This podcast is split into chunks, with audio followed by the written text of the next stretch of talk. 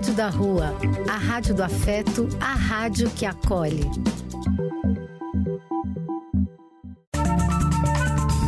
Apoio: Casa de Vó, Banho para Geral e Instituto de Políticas Relacionais. Programa do Véio. A alegria do véio pulsando nas ruas, falando da vida, do amor e das pessoas.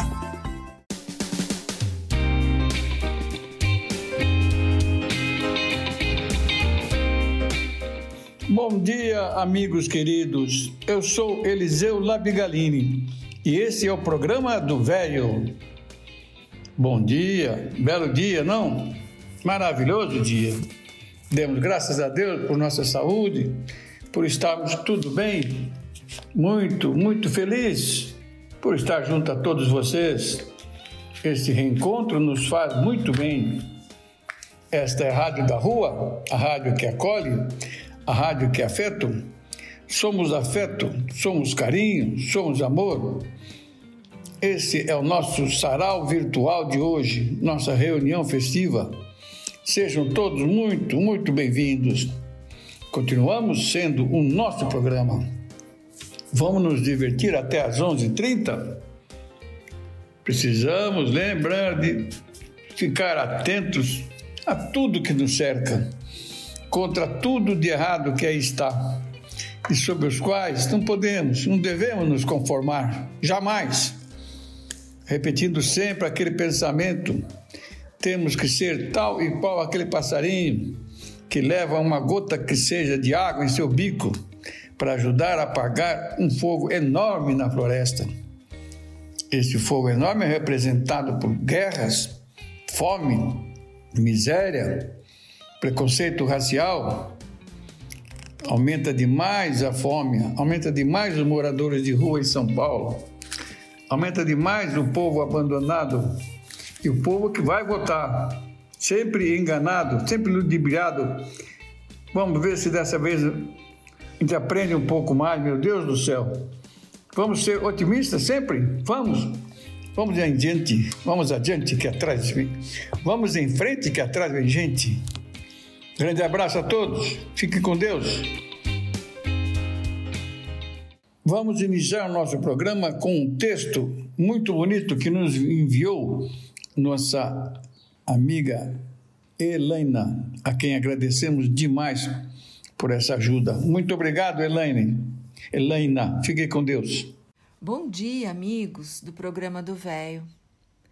No último final de semana, a revista Veja Rio fez uma reportagem e eu gostaria de compartilhar aqui com vocês. A reportagem é de Camille Viola, atualizado em 16 de junho e publicado em 17 de junho de 2022. Chegando aos 80, Caetano, Gil, Milton e Paulinho da Viola brilham nos palcos. Aproximando-se da nova década de vida, com as carreiras em pleno vapor, eles dão um belo exemplo de como se manter altamente criativos e com a alma jovem. Grandes nomes de todos os tempos que se expressaram de forma extraordinária por meio da arte deixaram como legado obras vivas, vibrantes e atraentes século após século. Elas não envelhecem porque extrapolam a era e o espaço em que vivem, tocando pessoas de distintas épocas por seu poder de descortinar dimensões humanas imprevisíveis e universais. São clássicos impermeáveis a modismos. É o que ajuda a entender por que um quarteto fantástico da MPB permanece tão atual aos 80 anos, idade redonda à qual todos eles chegam em 2022 embalando e emocionando várias gerações de brasileiros há mais ou menos seis décadas cada um.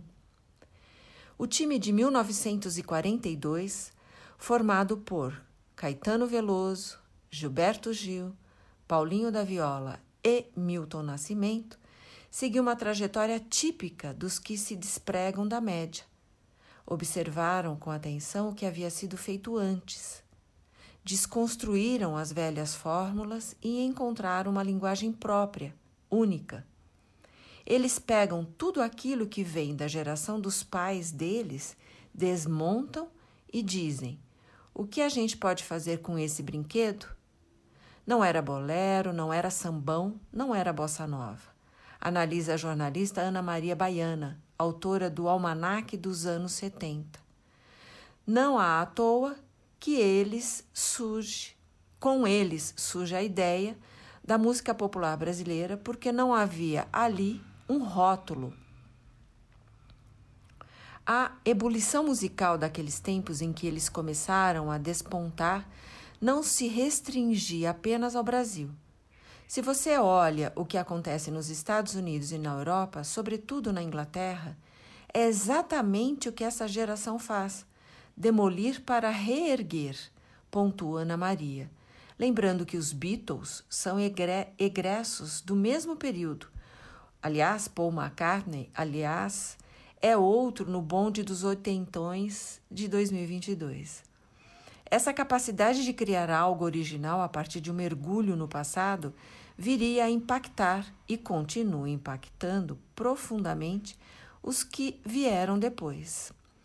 Aos 54 anos, Marisa Monte diz que o quarteto que ajudou a firmar as bases da MPB foi muito importante em sua formação musical e lhe deu régua e compasso citando um sucesso de Gil, que vive no Rio desde os anos 70, atualmente no edifício Chopin, em Copacabana.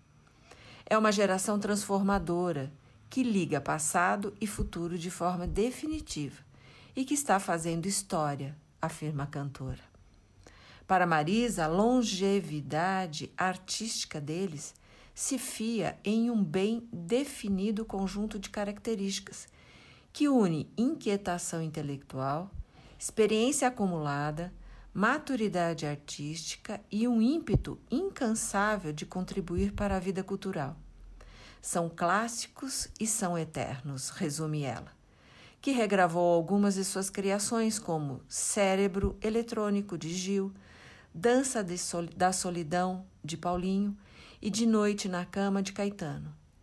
Suas obras são tão grandiosas que, a despeito do que acontece no mundo à sua volta, continuam inabaláveis diante do tempo.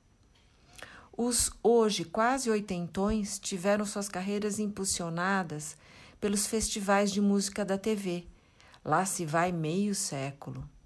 Eles cresceram em meio a um ambiente que podia lhes ter tosado as asas, o da ditadura militar mas o antagonismo a ela acabou sendo um, formento, um fermento em seus processos criativos de modos variados.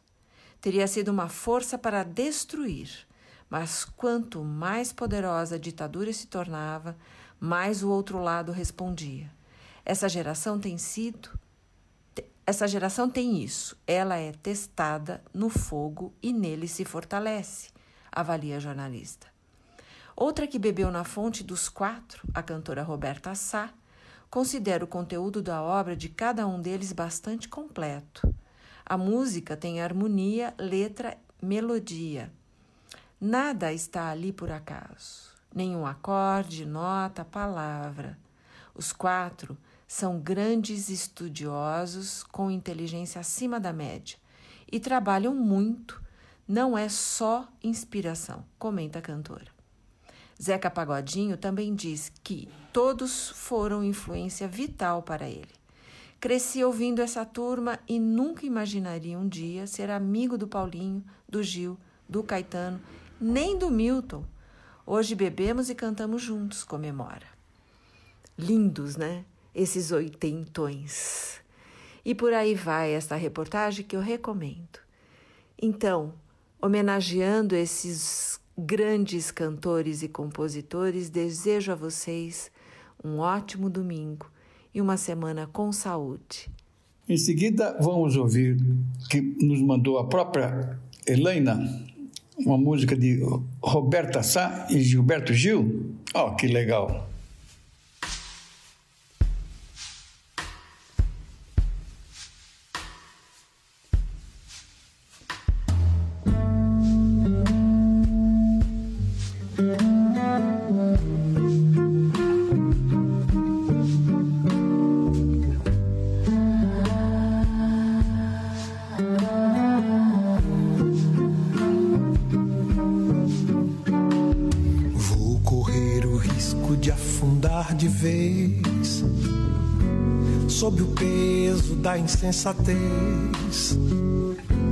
Já sem poder boiar.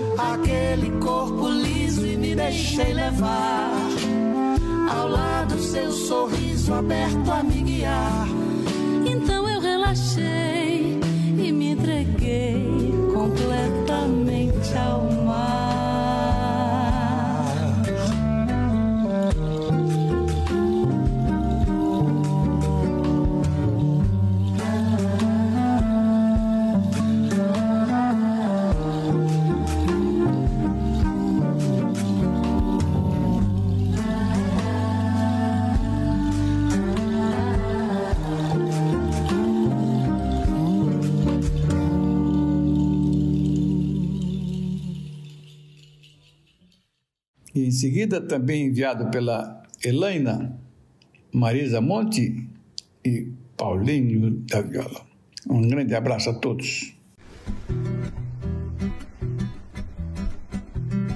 Solidão é lava que cobre tudo, amargura em minha boca.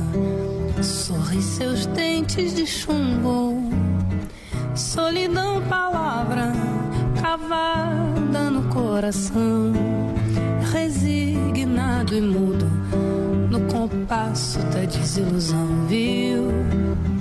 Desilusão, desilusão, danço eu, dança você. Na dança da solidão, viu? Desilusão danço, eu dançava você na dança da solidão. Camélia ficou viúva, Joana se apaixonou. Maria tentou a morte por causa do seu amor.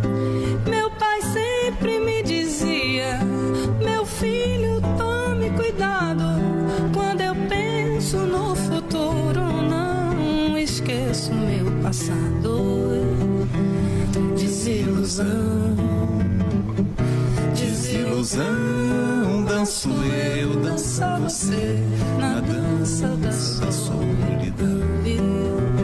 Quando eu penso no futuro, não esqueço o meu passado.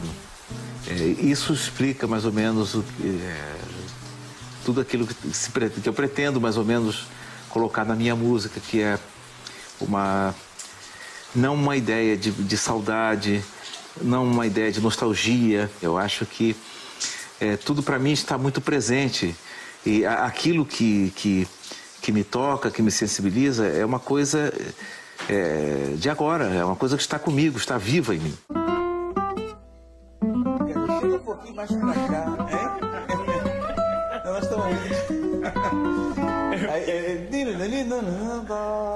notinha, né?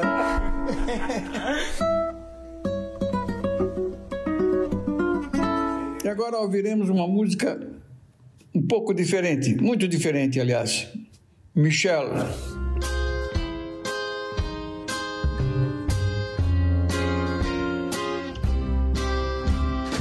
Michel, my belle, these are words that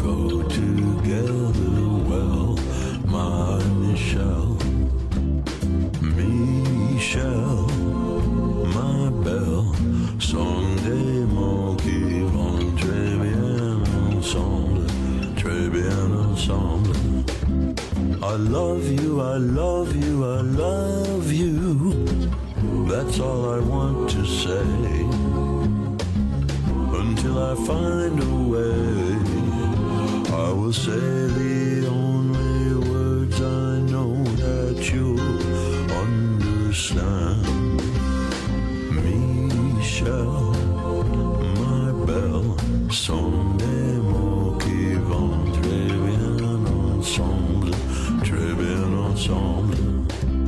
I need to, I need to, I need to, I need to make you see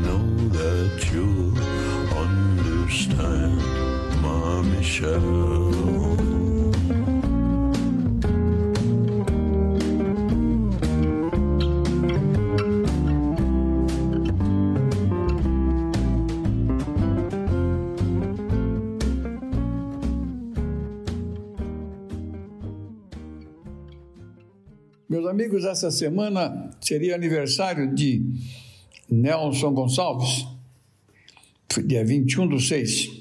Vamos ouvi-lo cantando uma música diferente, porque eu, eu não tinha ouvido ele cantar. É de Caetano Veloso, Você é Linda. Quem nos mandou? Elaina. Obrigado, Elaina.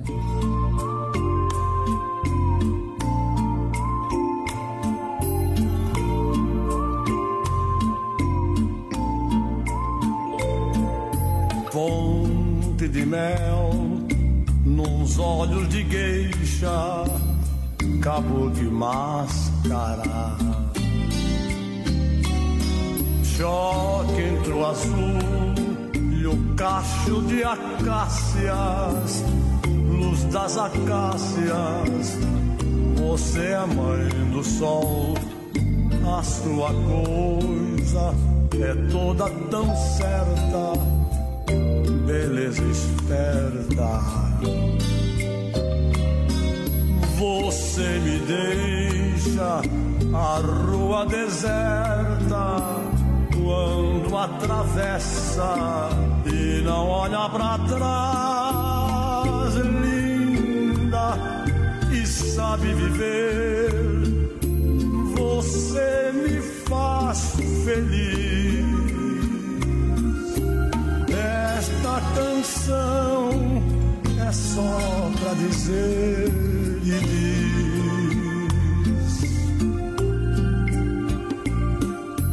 Você é linda, mais que demais. Você é linda sim. Onda do mar do amor que bateu em mim.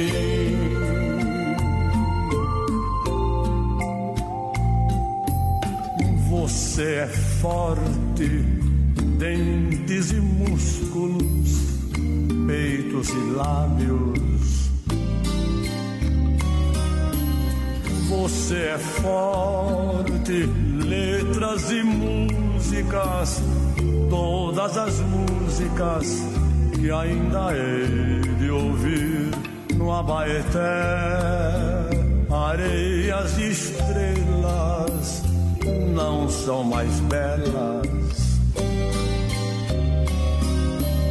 do que você, mulher das estrelas, mina de estrelas. Digo o que você quer, você é linda e sabe viver. Você me faz feliz esta canção é só pra dizer e diz. Você é linda, mais que demais. Você é linda sim.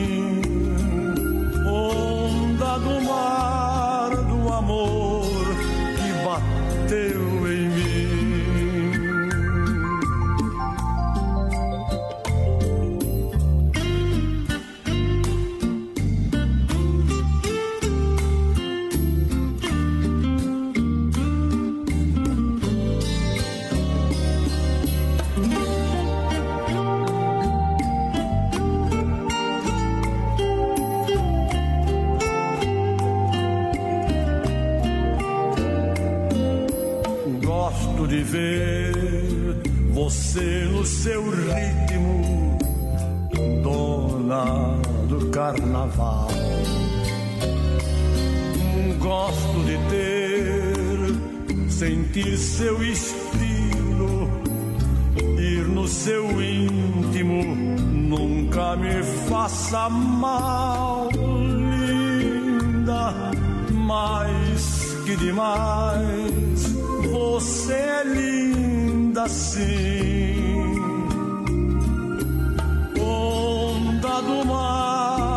Amor que bateu em mim.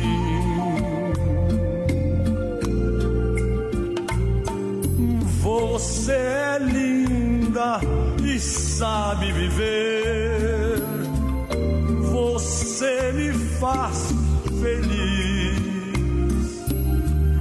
Esta canção é só pra dizer e. E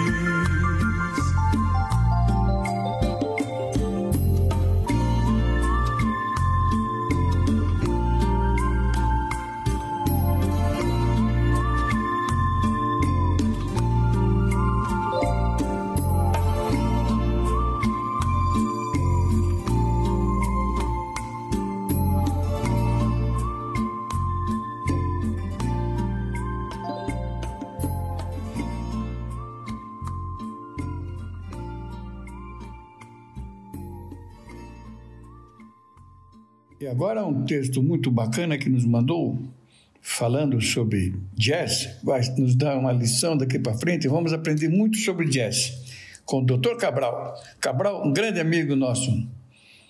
Um abraço, Cabral. Você é o tal. Bom dia, Eliseu. Bom dia, amigos do programa do Velho. Hoje vamos começar uma série sobre jazz, falando sobre esse estilo musical e alguns de seus compositores. O jazz é uma manifestação artístico-musical originária de comunidades de Nova Orleans, nos Estados Unidos. Tal manifestação teria surgido no final do século XIX, início do século XX. Possui ritmo não linear e sua maior marca é a improvisação. Com o passar dos anos, muitos subgêneros surgiram dessa mesma raiz. O jazz se desenvolveu com a mistura de várias tradições religiosas, em particular a afro-americana. Essa nova forma de fazer música incorporava blues notes, chamada e resposta, forma sincopada, polirritmia, improvisação e notas com swing do ragtime. Os instrumentos musicais básicos para o jazz são aqueles usados em bandas marciais e bandas de dança, metais, palhetas e baterias. No entanto, o jazz, em suas várias formas, aceita praticamente todo tipo de instrumento. As origens da palavra jazz são incertas. A palavra tem suas raízes na gíria norte-americana e várias derivações têm surgido de tal fato. O jazz não foi aplicado como musical, como música, até por volta de 1915, Earl Hines, nascido em 1903 e que mais tarde se tornou celebrado músico de jazz, costumava dizer que estava tocando o piano antes mesmo da palavra jazz ser inventada. Desde o começo do seu desenvolvimento, no início do século XX, o jazz produziu uma grande variedade de subgêneros, como o Dixieland, da década de 1910, o swing das big bands das décadas de 1930 e 1940, o bebop de meados da década de 1940 o jazz latino das décadas de 1950 e 1960 e o fusion das décadas de 1970 e 1980. Devido à sua divulgação mundial, o jazz se adaptou a muitos estilos musicais locais, obtendo assim uma grande variedade melódica, harmônica e rítmica. O que é jazz brasileiro? Nessa perspectiva, a música instrumental pode ser chamada de jazz brasileiro. O jazz brasileiro surgiu nos anos 60, no contexto da bossa nova, com as versões instrumentais desse repertório, principalmente nos trios de piano. Origem: Wikipédia, enciclopédia livre. Agora vamos falar de um dos músicos muito importantes desse gênero musical. Se trata de Herbie Hancock, nascido em Chicago em 12 de abril de 1940. É um pianista americano, tecladista, líder de banda, compositor e ator, considerado um dos mestres do jazz.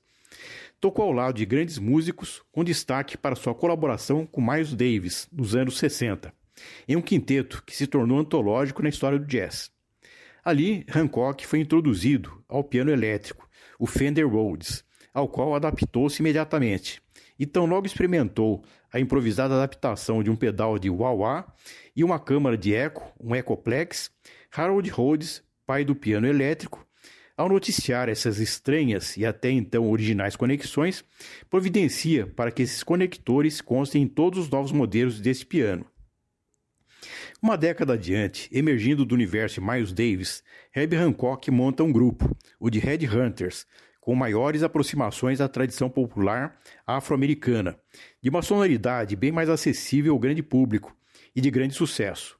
No álbum de título homônimo ao deste grupo, Red Hunters, 1973, Hancock alterna bem-sucedidas experimentações pelo electrofunk com pitadas desse, daquele espírito do quinteto de Miles. Sua discografia inclui discos voltados para o jazz, assim como algumas incursões pelo fusion, funk e música clássica. Poucos pianistas têm ou tiveram uma carreira tão fecunda quanto Hancock, que já atravessa algumas décadas como um dos maiores pianistas da história do jazz. Gravou em 1978 com Chick Corea um dos mais belos e surreais trabalhos de dupla ao piano, An Evening with Herbie Hancock e Chick Corea, in concert. E hoje, finalizando, vamos ouvir Cantaloupe Island, do genial Herbie Hancock. Era isso, meus amigos. Um forte abraço e uma ótima semana a todos. E agora, do Cabral que ele nos mandou, uma música de jazz de Herbie Hancock, uma música muito maravilhosa.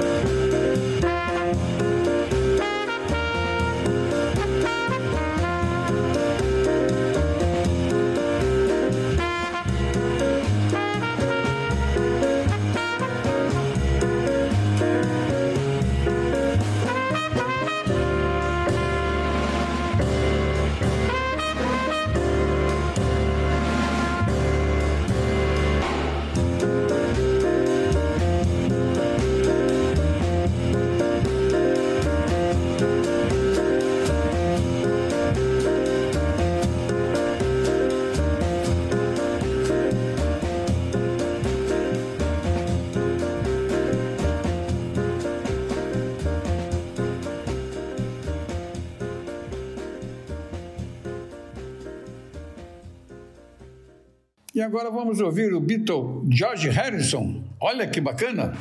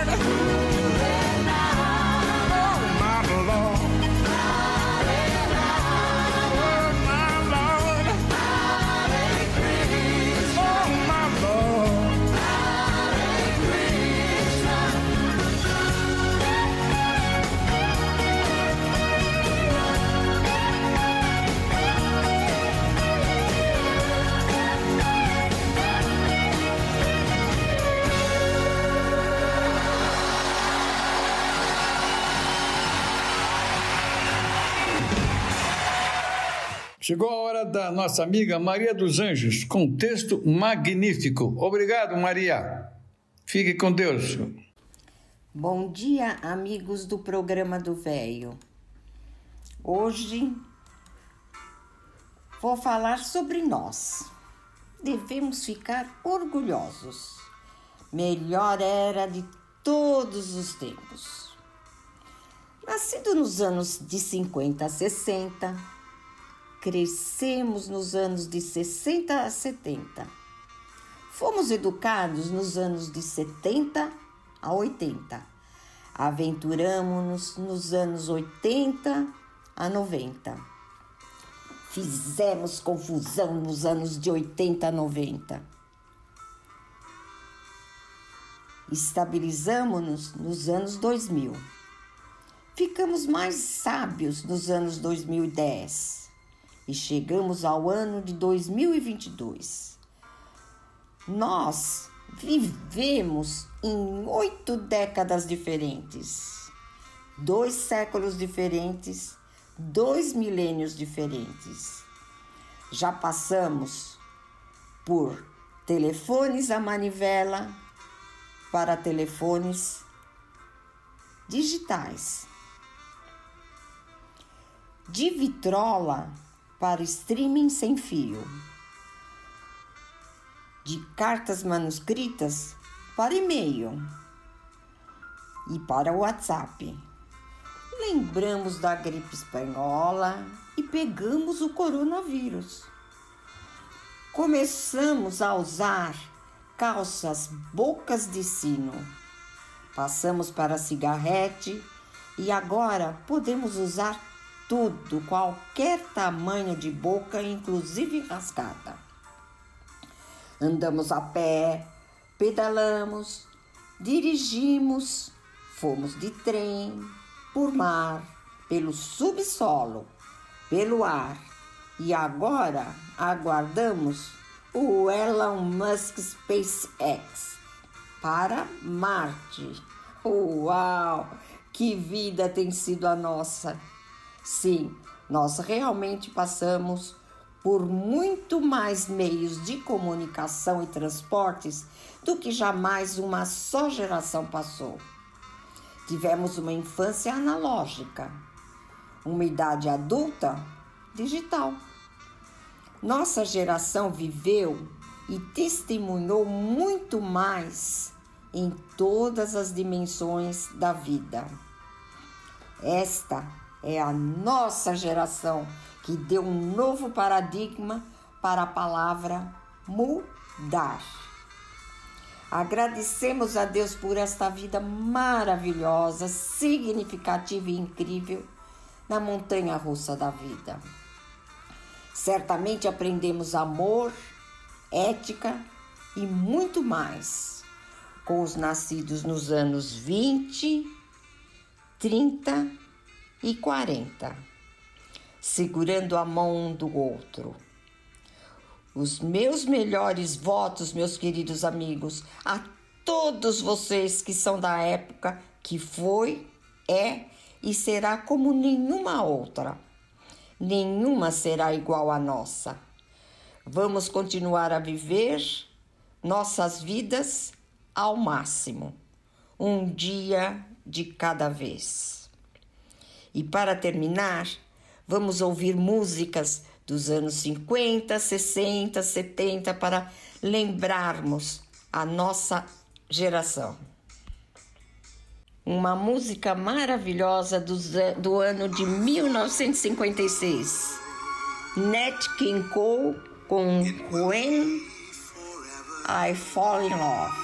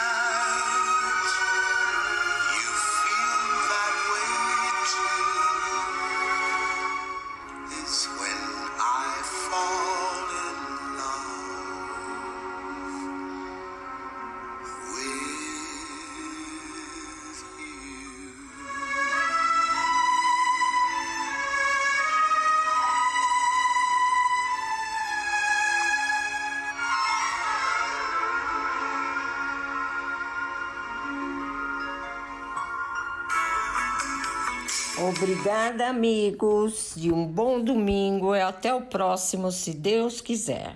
E agora ouviremos um texto sobre Fernando Pessoa. Na verdade, eu não saberia dizer se foi mais filósofo ou mais poeta. Foi um pouco das duas coisas e foi grande. Ele sofre de uma tormenta psicológica pela vida fora que o desgasta muito prematuramente. Fernando Pessoa chega, num determinado momento, ele próprio, a querer se internar numa clínica psiquiátrica. Ele chega a um nível de conturbação psicológica tal que ele já não se suporta mais. Ele escreve isso explicitamente nos seus diários, que são documentos interessantes de conhecer. Eu não me suporto mais. Existe um furacão de coisas dentro de mim e eu não me acho no meio delas. Então ele vive uma vida muito conturbada psicologicamente falando, com pontos muito elevados, pontos muito baixos e uma oscilação muito violenta. Ele que dizia que já era tempo de vir um novo Luiz de Camões, sem saber que talvez fosse ele esse personagem, projetaria a língua portuguesa a um nível de grandeza que obriga a que a literatura mundial se, se curve diante dela. Fernando Pessoa é um patrimônio da literatura mundial. Bom, Fernando Pessoa deixou uma quantidade, mas milhares, acho que nem tudo foi publicado até os nossos dias. Ainda existem anotações de Fernando Pessoa inéditas nos nossos dias. O código de conduta que ele escreve para si próprio aos 17 anos de idade. Nunca deixar ou retrair-se do propósito de fazer o bem à humanidade. Nunca escrever coisas sensuais ou de outro tipo, mas que possam ser causa de dano e ofensa aos que as lerem. Nunca esquecer, ao atacar a religião em nome da verdade, que a religião só é substituída com dificuldade e que o pobre ser humano chora nas trevas. 4. Nunca esquecer os sofrimentos e as doenças dos homens. Então é interessante isso, porque essa proposta, esse código de honra que ele escreve para si próprio aos 17 anos, é algo que ele sustenta muito bem, como ortônimo, ou seja, como Fernando Pessoa mesmo, como heterônimo não. Se vocês perceberem os três principais heterônimos dele, que é Álvaro Campos, Alberto Caeiro Ricardo Reis, cada um deles tem uma posição que naquele momento, início do século XX, era moda. Você tinha a moda do, do ceticismo absoluto que nega toda a metafísica, Alberto Caeiro. Você tem a moda de uma mentalidade de, de eh, novidade, de protesto, de, de a busca do novo e negação de tudo que é antigo, Álvaro Campos. Você tem a moda do, do, conservadorismo, daquele que nega radicalmente tudo que é novo, Ricardo Reis. Então ele projeta todas essas necessidades de aceitação do público, todas essas personalidades possíveis em heterônimos. E esses heterônimos são, às vezes, como eu já falei, contraditórios entre si e contraditórios com ele. É uma curiosidade, porque ele se diz, por exemplo, discípulo de um heterônimo seu, que é Alberto Caeiro. Mas Alberto Caeiro não tem nada de metafísica. E Fernando Pessoa tem momentos de uma metafísica impressionante, dos mais belos que eu já vi na minha vida em termos de forma poética. Então nós percebemos essas contradições que às vezes muitos dos seus heterônimos não respeitam esse código de honra. Ele sim, com seu nome de Fernando Pessoa, sim. Mas às vezes ele já se perde e não sabe mais muito bem quem é Fernando Pessoa no meio de tudo isso. Isso foram seus momentos de maior crise. Quem agora nos brinda é a Flora. Muito obrigado pelo texto que você nos mandou, Flora. Obrigadíssimo. Nós não somos nada sem vocês no nosso programa do Velho. Bom dia, queridos ouvintes do programa do Velho. Hoje trago um texto extraído da página Crônicas da Alma, cujo título é Continue Dirigindo. Infelizmente, não temos conhecimento do autor, mas um texto que traz uma prova de fé, firmeza, otimismo por parte do pai, da crônica, e de confiança, sentir-se segura por parte da filha. Vamos a ele. Uma jovem dirigia junto com seu pai e depararam com uma tempestade. A jovem perguntou ao pai: O que devo fazer? Seu pai lhe disse: Continue dirigindo. Os carros começaram a encostar, a tempestade estava piorando. O que devo fazer, pai? Continue dirigindo, respondeu seu pai. Mais tarde, um trailer também estava encostando. Ela disse: Pai, eu devo parar? É terrível e todo mundo está parando.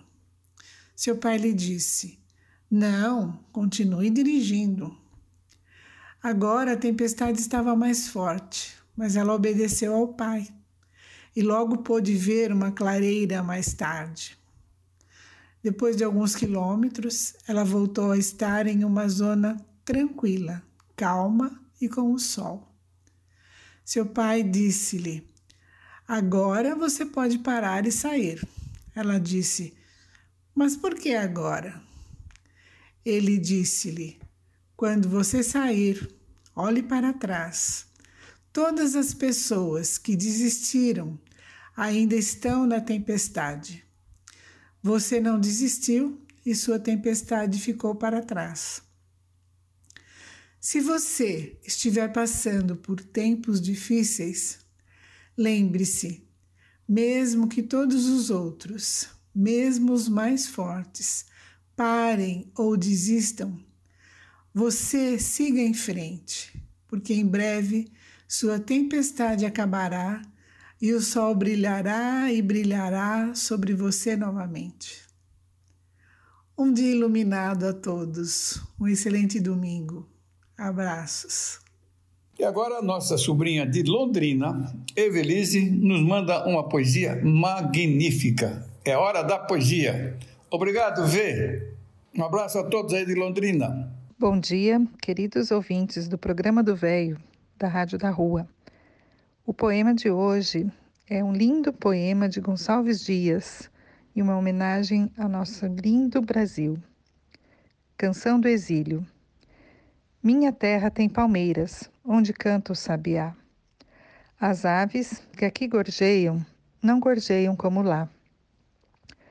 Nosso céu tem mais estrelas, nossas várzeas têm mais flores, nossos bosques têm mais vida nossa vida mais amores. Em cismar, sozinho à noite, mais prazer encontro eu lá. Minha terra tem palmeiras, onde canta o sabiá. Minha terra tem primores, que tais não encontro eu cá. Em cismar, sozinho à noite, mais prazer encontro eu lá. Minha terra tem palmeiras, onde canta o sabiá. Não permita, Deus, que eu morra, sem que eu volte para lá, sem que eu desfrute os primores que não encontro por cá, sem que ainda viste as palmeiras onde canta o sabiá. Um bom domingo a todos e um abraço carinhoso. E agora a nossa nora, Rebequinha, faz a introdução de um texto que depois ela vai ler. Bom dia a todos, eu sou a Rebeca, estou aqui na, no programa do Velho, na Rádio da Rua, para falar com vocês sobre autismo. E agora é o texto que ela lê de forma magnífica que vem ajudar muito nosso entendimento sobre o autismo. Rebeca e o meu filho Marcos são os pais do Miguel, nosso Miguelito querido, que é autista e que vem nos dando muita alegria. Grande abraço a todos. Marcão, muito obrigado. Rebeca, muito obrigado por participar do programa do Velho. E aproveito para indicar a todos os nossos ouvintes o programa na Rádio da Rua, chamado Apenas Acontece, que, que acontece aos domingos, desculpe, às segundas-feiras, às 20 horas, das 20 às 21. Segunda-feira. Grande abraço a todos. Hoje eu vou ler para vocês um artigo que foi publicado no Jornal da USP, na Rádio, na rádio USP, é, agora no dia 6, aliás, desculpa, no dia 8 do 6, 8 de junho de 2022. Além de projetos sociais, o autista precisa do empenho de toda a sociedade para sua inclusão. Projeto desenvolvido pelo grupo Adapt Educação, em conjunto com a Poli, trabalha em prol da diversidade no ambiente de trabalho. A Cooteia, que é um programa de cooperação para treinamento e emprego de autistas, colabora para promover a inclusão e a diversidade nas empresas. A iniciativa gratuita de formação profissional para autistas no mercado de trabalho conta com a participação da Escola Politécnica da USP na gestão e qualificação profissional. O professor Eduardo Mancebo, formado pela Faculdade de Arquitetura e Urbanismo da USP e especialista em tecnologias inclusivas há 20 anos, e Emanuel Santana, da Adapt Educação, plataforma de formação especializada para terapia, ensino e inclusão de autistas, discutem sobre o projeto em entrevista ao Jornal da USP, no ar da primeira edição. O projeto começou a partir de uma parceria da Escola Politécnica da USP com a Prefeitura de Cidade de Cajamar e o trabalho visava a qualificação dos profissionais envolvidos no atendimento do autismo nas áreas de saúde e educação. Um dos pontos de sucesso do programa foi a atuação da empresa Adapt como um desdobramento dessa ação e surgiu o convite de uma nova iniciativa relacionada ao empreendedorismo social, que é o Cooteia. O representante da Adapt, Emanuel Santana, fala sobre a importância do novo projeto e comenta que a empresa já tinha programas de treinamento para profissionais da área de saúde e educação, além de atividades para pais e professores, mas nunca tinha falado diretamente com o autista. Nós tínhamos uma dor na ADAPT de nunca ter se comunicado diretamente com eles, relata. Santana detalha as três bandeiras da empresa: a primeira bandeira é a antecipação de diagnóstico, porque o diagnóstico precoce no autismo aproveita uma janela de oportunidade, importante por conta da neuroplasticidade do cérebro. E a segunda é a popularização da terapia de qualidade, que é treinar e popularizar essa terapia baseada em evidência para intervenção. E a nossa terceira bandeira é a inclusão do autista no ambiente escolar e mercado de trabalho. Inclusão e o acompanhamento. Junho é o mês do orgulho autista. Daqui a 10 dias, no dia 18 de junho, vai ser o Dia do Orgulho Autista e precisamos dar voz a eles. Não é um dia que precisamos falar pelos autistas. Nós temos que dar voz para que eles falem sobre o transtorno do espectro autista, afirma um membro da DAPT. Além dos projetos sociais, é necessário o empenho de toda a sociedade para assegurar a inclusão dessas pessoas. Santana atesta. Isso não depende somente da oferta de intervenções terapêuticas baseadas em evidência, mas também no esforço da sociedade para aceitar, incluir e conviver com esses indivíduos com respeito e dignidade. Um aspecto importante sobre o COTEA é o acompanhamento. Nós treinamos e já colocamos nas empresas. Acompanhamos nossa parte, acompanhamos essa parte de estágio supervisionado, ou seja, uma espécie de emprego apoiado. As empresas também são treinadas para receber esse público e eles são supervisionados durante esse período. Iremos acompanhá-los durante seis meses em ambiente de trabalho, simultaneamente com treinamento e capacitação, comenta o representante do projeto. A pandemia foi um divisor de águas, Mancebo descreve. Isso trouxe à luz questão do atendimento presencial versus atendimento online. Temos uma demanda grande reprimida, com muito potencial dos meninos nessa possibilidade de trabalho, Mas assim como qualquer outra vaga de trabalho, o mundo corporativo tem regras, códigos e para autistas tipicamente é muito mais difícil de compreender. É necessário todo um trabalho prévio de inclusão, tanto na parceria com a empresa, quanto na preparação dos próprios autistas para compreender o melhor possível as regras, porque na maior parte das vezes eles têm um potencial muito grande no desenvolvimento de trabalho. Então é isso, gente. Queria que a gente pensasse um pouco, principalmente nessa parte de introdução de mercado de trabalho. Cada vez mais a gente vai precisar pensar sobre isso, né? Os autistas vão crescendo, como a gente já falou mil vezes aqui, não é uma doença, né? É um espectro, é um transtorno neurológico, é um jeito de ser, basicamente dizendo. Então ninguém vai ser curado. Essas pessoas vão crescendo e precisam ser incluídas, precisam ter sua independência e precisam se encontrar.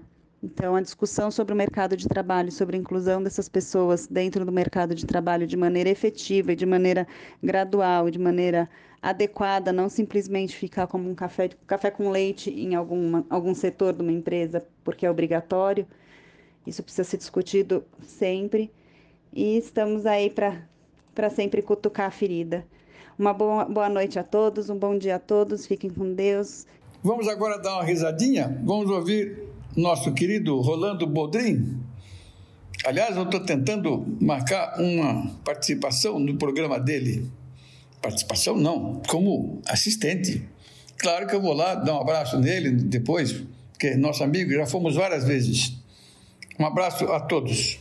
Vamos rir.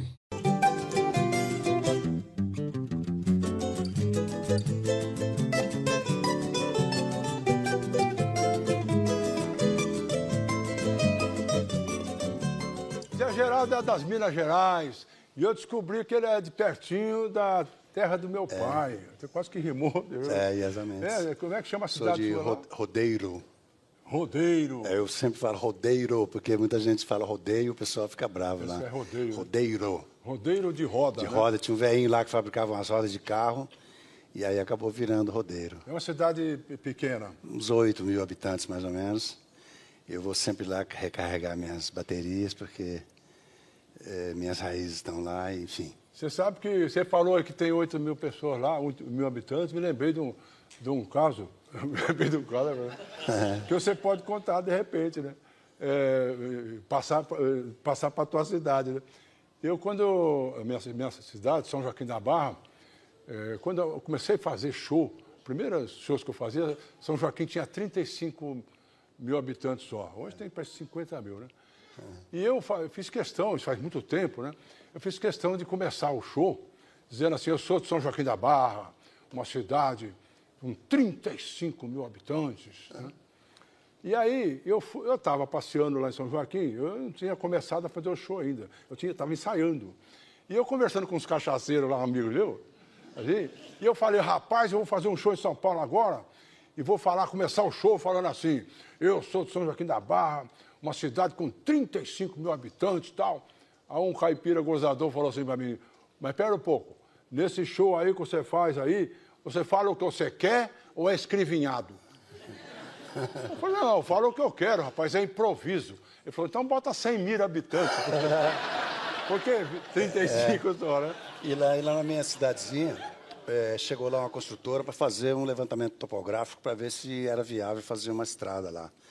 E o, e o topógrafo está lá medindo e tal, e o, meu compadre lá da bagagem, que eu nasci na roça, que chama bagagem, o compadre chegou lá e falou assim para o engenheiro, para o topógrafo, o que, que o senhor está fazendo aí? Ele falou, ah, eu estou fazendo um levantamento topográfico para ver se é viável passar a estrada aqui. Mas para fazer estrada tem que olhar nesse aparelho? O cara falou, tem, porque como é que vocês fazem estrada aqui?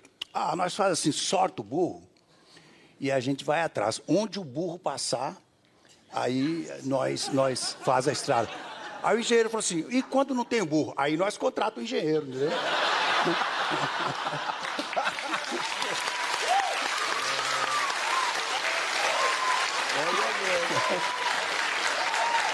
Apro- aproveitando esse gancho aí, que chegou uns caboclos esses aí, esses caboclos que ele falou que chegou lá com luneta, então chegou numa outra fazenda, isso aí já foi na minha terra, né?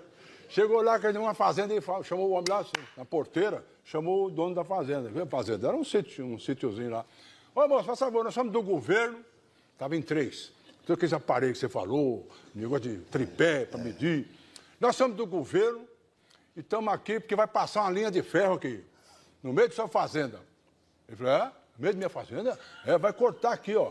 Nós estamos medindo, então você abre a porteira que nós vamos medir aqui, nós somos do governo. Ó, tá aqui a papelada aqui, ó, do governo, aqui, ó, papelada aqui. Pode olhar. Não, não, precisa, não precisa olhar nada, ué. o senhor está falando, eu acredito no senhor, ué.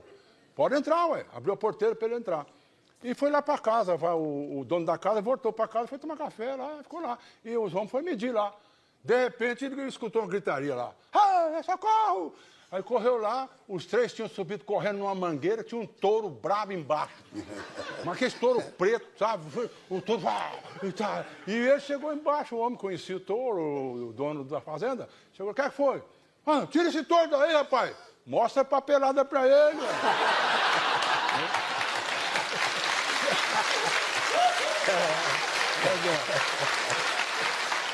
Viu só? Então, agora todo dia, de segunda a sábado, às 8 da manhã, você tem um encontro marcado comigo e com a TV Cultura. Vamos viver e rir juntos com o caos do dia. Bom dia, Brasil! Chegou a hora da Cíntia, um texto maravilhoso.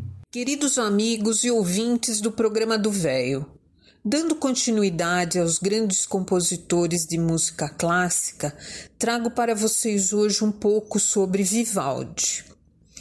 Antônio Lúcio Vivaldi nasceu em 4 de março de 1678 na cidade italiana de Veneza e faleceu em 28 de julho de 1741 na cidade austríaca de Viena. Foi um compositor e músico do estilo barroco tardio, oriundo da República de Veneza, atual Itália. Era conhecido como Il Prete Rosso, o Padre Ruivo, por ser um sacerdote católico de cabelos ruivos. É conhecido do grande público principalmente por seus quatro concertos para violino e orquestra, denominados As Quatro Estações. Era o mais velho de sete irmãos. Seu pai era barbeiro, mas também era um talentoso violinista. Depois de iniciá-lo na música, matriculou ainda pequeno na Capela Ducal de São Marcos para aperfeiçoar seus conhecimentos musicais e foi também responsável pela sua admissão na orquestra da Basílica de São Marcos, onde Antônio Vivaldi despontou como o maior violinista do seu tempo. Em 1703, Vivaldi foi ordenado padre. Em 1704 foi-lhe dada dispensa da celebração da Eucaristia devido à sua saúde fragilizada. Aparentemente ele sofria de asma. E ele se voltou para o ensino de violino num orfanato de moças. Vivaldi compôs para elas a maioria de seus concertos, cantatas e músicas sagradas. Segundo alguns rumores, ele chegou a ser excomungado após abandonar uma missa no momento da consagração eucarística para anotar uma melodia que lhe ocorreu durante a cerimônia. Mas nada foi confirmado oficialmente. A dedicação de Vivaldi ao sacerdócio não o impediu de alimentar diversos relacionamentos afetivos, entre os quais se destaca sua relação com uma de suas pupilas, Ana Guiraud.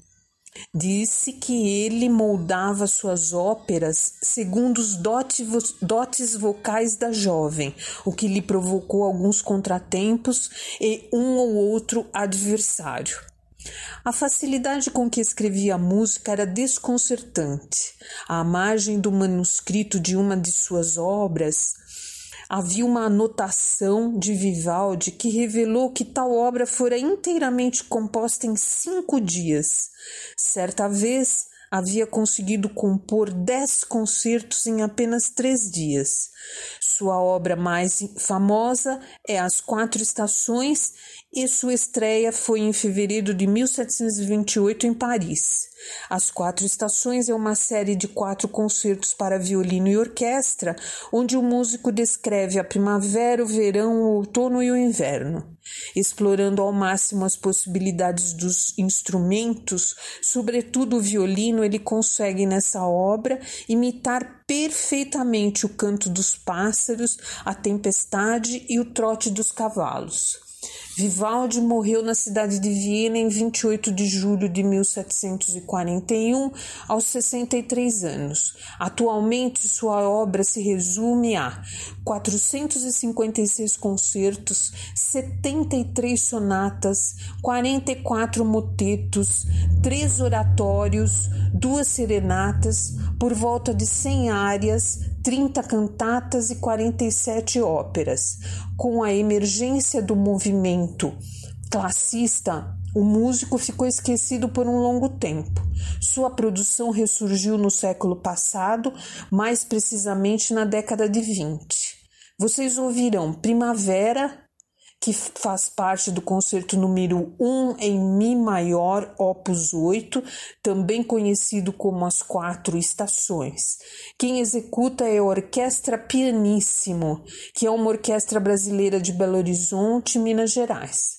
O maestro é César Timóteo e o solo de violino é de Marija Mihalovic, nascida em Belgrado, na Sérvia, licenciada pela Faculdade de Música de Belgrado e foi integrante da Orquestra Filarmônica de Minas Gerais de 2008 a 2014.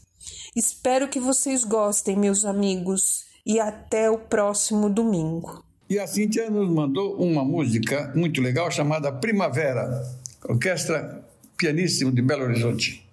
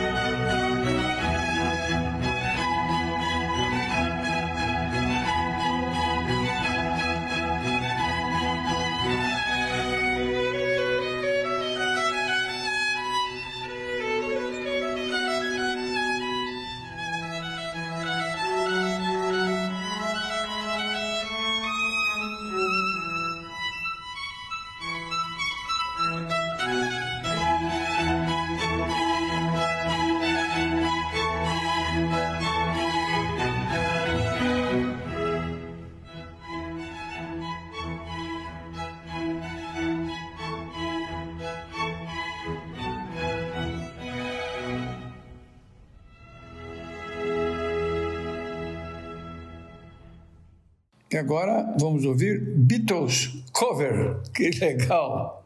Tem isso? Tem. Música bonita.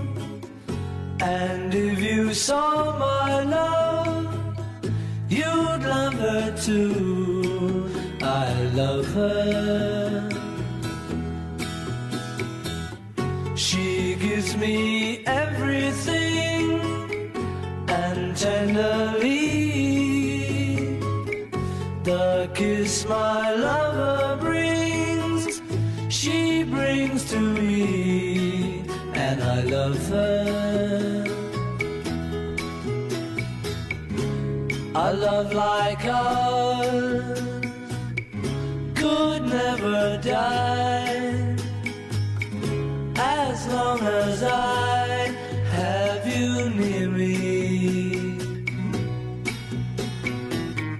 Bright are the stars that shine, dark is the sky. I know this love of mine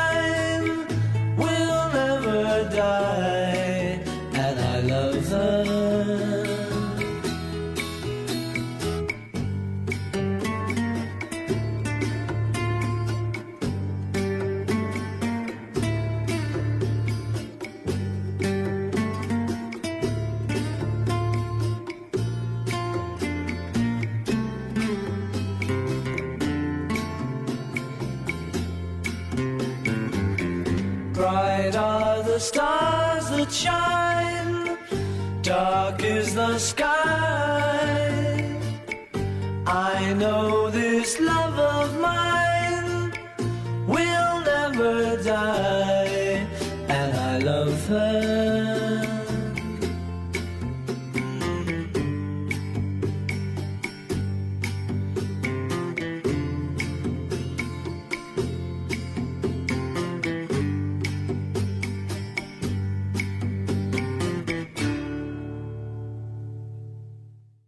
E agora, homenageando o meu cunhado, passei uns dias em Bariri.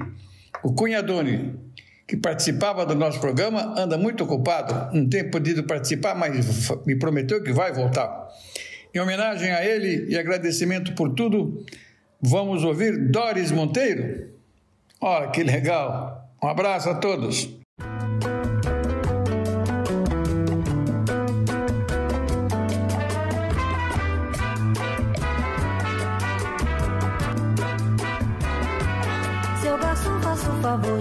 Trazer depressa. Uma boa média que não seja requentada. Um pão bem quente com manteiga, beça, um guardanapo. E um copo d'água bem gelada. Fecha a porta da direita. Com muito cuidado. Que eu não estou disposta a ficar exposta ao sol. Pra perguntar ao seu freguês do lado qual foi o resultado do futebol. Se você ficar limpando a mesa, não me levanto nem despesa. Vá pedir ao seu patrão uma caneta, um tinteiro, um envelope e um cartão. Não se esqueça de me dar palito e um cigarro pra espantar mosquito. Vá dizer ao charuteiro que me empreste umas revistas, um cinzeiro e um isqueiro.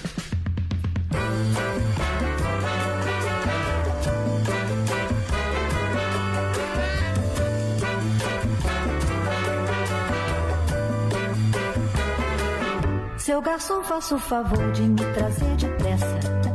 Uma boa média que não seja requentada Um pão bem quente com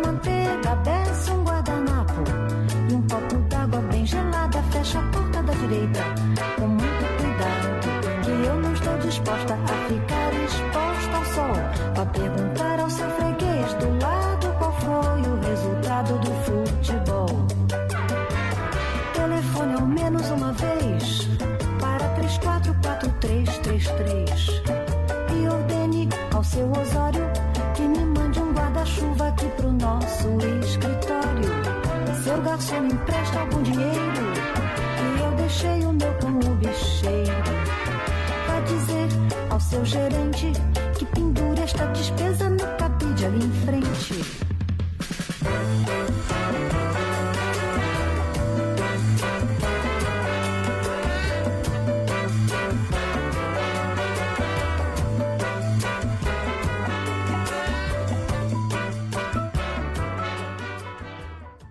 Chegou a hora do nosso amigo Anton Schwitter. Um texto muito bonito. Olá, queridos amigos do programa do Velho. Aqui é Anton Schwitter para nosso cantinho de, de causos e reflexões aqui. Há duas semanas atrás comentei sobre os 60 anos dos Rolling Stones e essa semana estamos comemorando é, 80 anos de idade de Paul McCartney. Como todos sabem, Paul McCartney foi um dos quatro membros dos Beatles, né? Que diferentemente dos Rolling Stones, que estão na ativa até hoje, mas os Beatles se separaram antes ainda do final é, da década de 60. Eles se separaram em 69, ou seja, só de separação já tem 50 anos, 50 anos se passaram. Mas o Paul, eh, assim como os outros membros da, da banda, continuaram com suas vidas e com seu, o desenvolvimento de, de sua atividade como músico, mas não mais é, é, na banda dos Beatles, mas individualmente. Ou seja, é, dos 80 anos de idade do, do, do Paul McCartney, você pode dizer que tem pelo menos mais 60 de atividade como músico. O que mostra, mais uma vez, aquilo que eu tinha ressaltado anteriormente, de que a idade, apesar, obviamente que não são todas as pessoas com 80 anos, com a personalidade e a, vamos dizer, a, a vibração de um Paul McCartney, mas mostra que pessoas com 80 anos ainda conseguem ser ativas e criativas. Uh, inclusive, aos 80 anos, ele continua fazendo shows, continua em turnê. Inclusive, existe até a possibilidade de, na atual turnê que ele, que ele está hoje, ele passe pelo Brasil no ano que vem. É, o, o, primeiro trabalho solo do, do, do, Paul McCartney foi ainda em 1966. Olha só, eu, quando eu tinha apenas cinco anos, cinco anos de idade. Ele também se transformou em Sir, título de Sir, pela, pela rainha Elizabeth. Enfim, não vou entrar aqui nas considerações do que levaram à separação dos Beatles, mas o que é importante é que, após a separação da banda, ele continuou sua carreira solo, montando a, a banda Wings, juntamente com a sua então esposa Linda McCartney, que infelizmente morreu poucos anos depois. Mas ele continuou na ativa.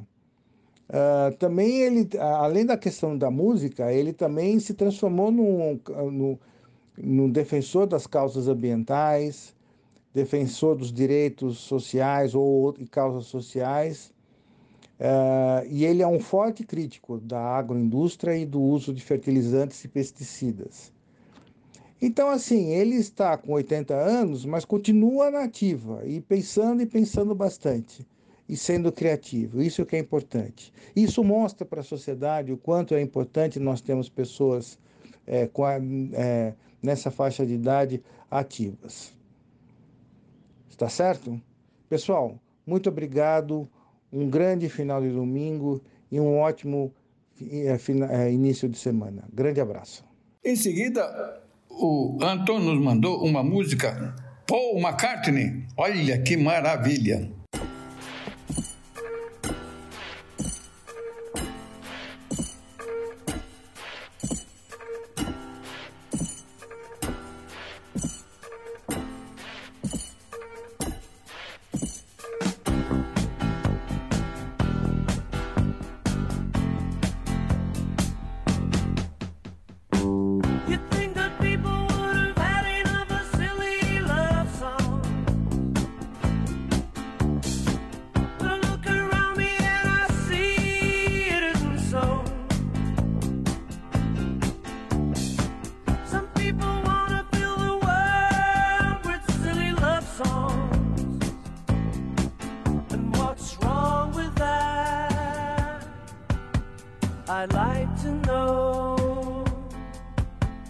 Cause here I go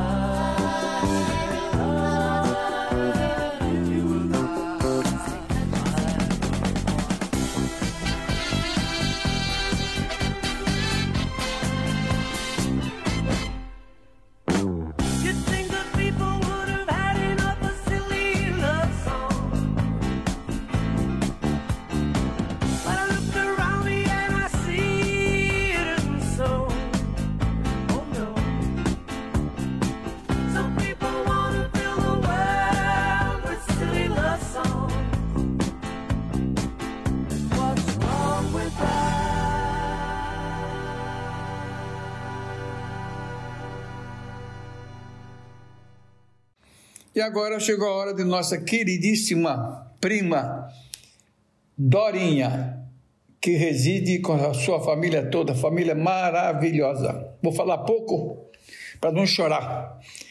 Essa família está me esperando para uma vi viagem até Guatemala. Ficar uns 15 dias por lá. Se Deus quiser, vou ficar muito, muito mais forte para viver essa vida de viúvo. Dorinha, você é fabulosa. E ela mandou para nós uma música falando sobre a Guatemala. Música linda. Vamos prestar atenção nela? Obrigado, viu, Dorinha querida? Um beijão para você, querida.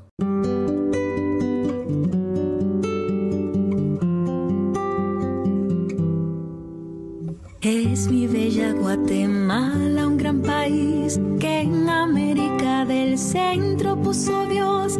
Es su suelo paraíso, tu anidad, la paz, la libertad. Sus floridas tierras maravillas son, por sus flores y sus frutos un Edén. Es mi bella Guatemala, mi patria querida, tierra del amor.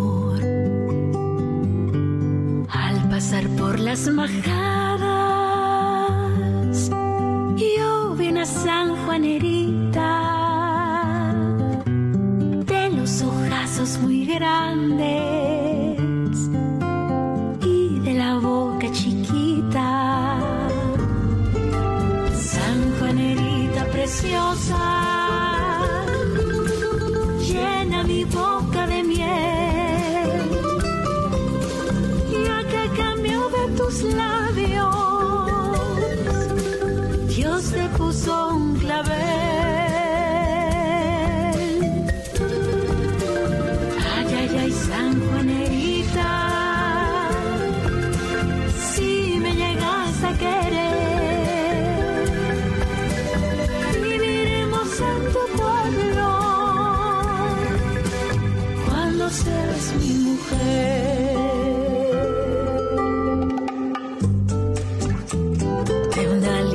morena, yo vivo enamorado.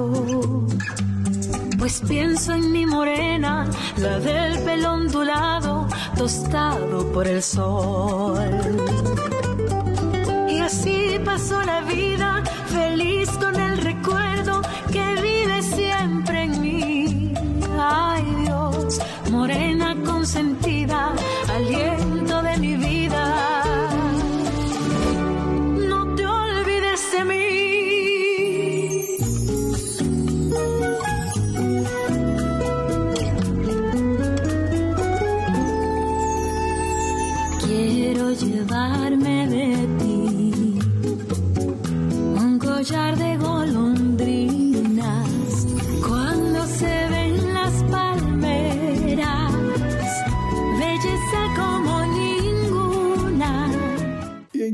amigos, damos por encerrado esse nosso programa de hoje.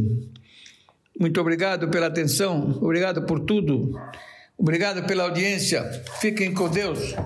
Um bom final de domingo, uma boa semana que se inicia. Obrigado a todos. Grande, grande abraço, um grande, grande beijo.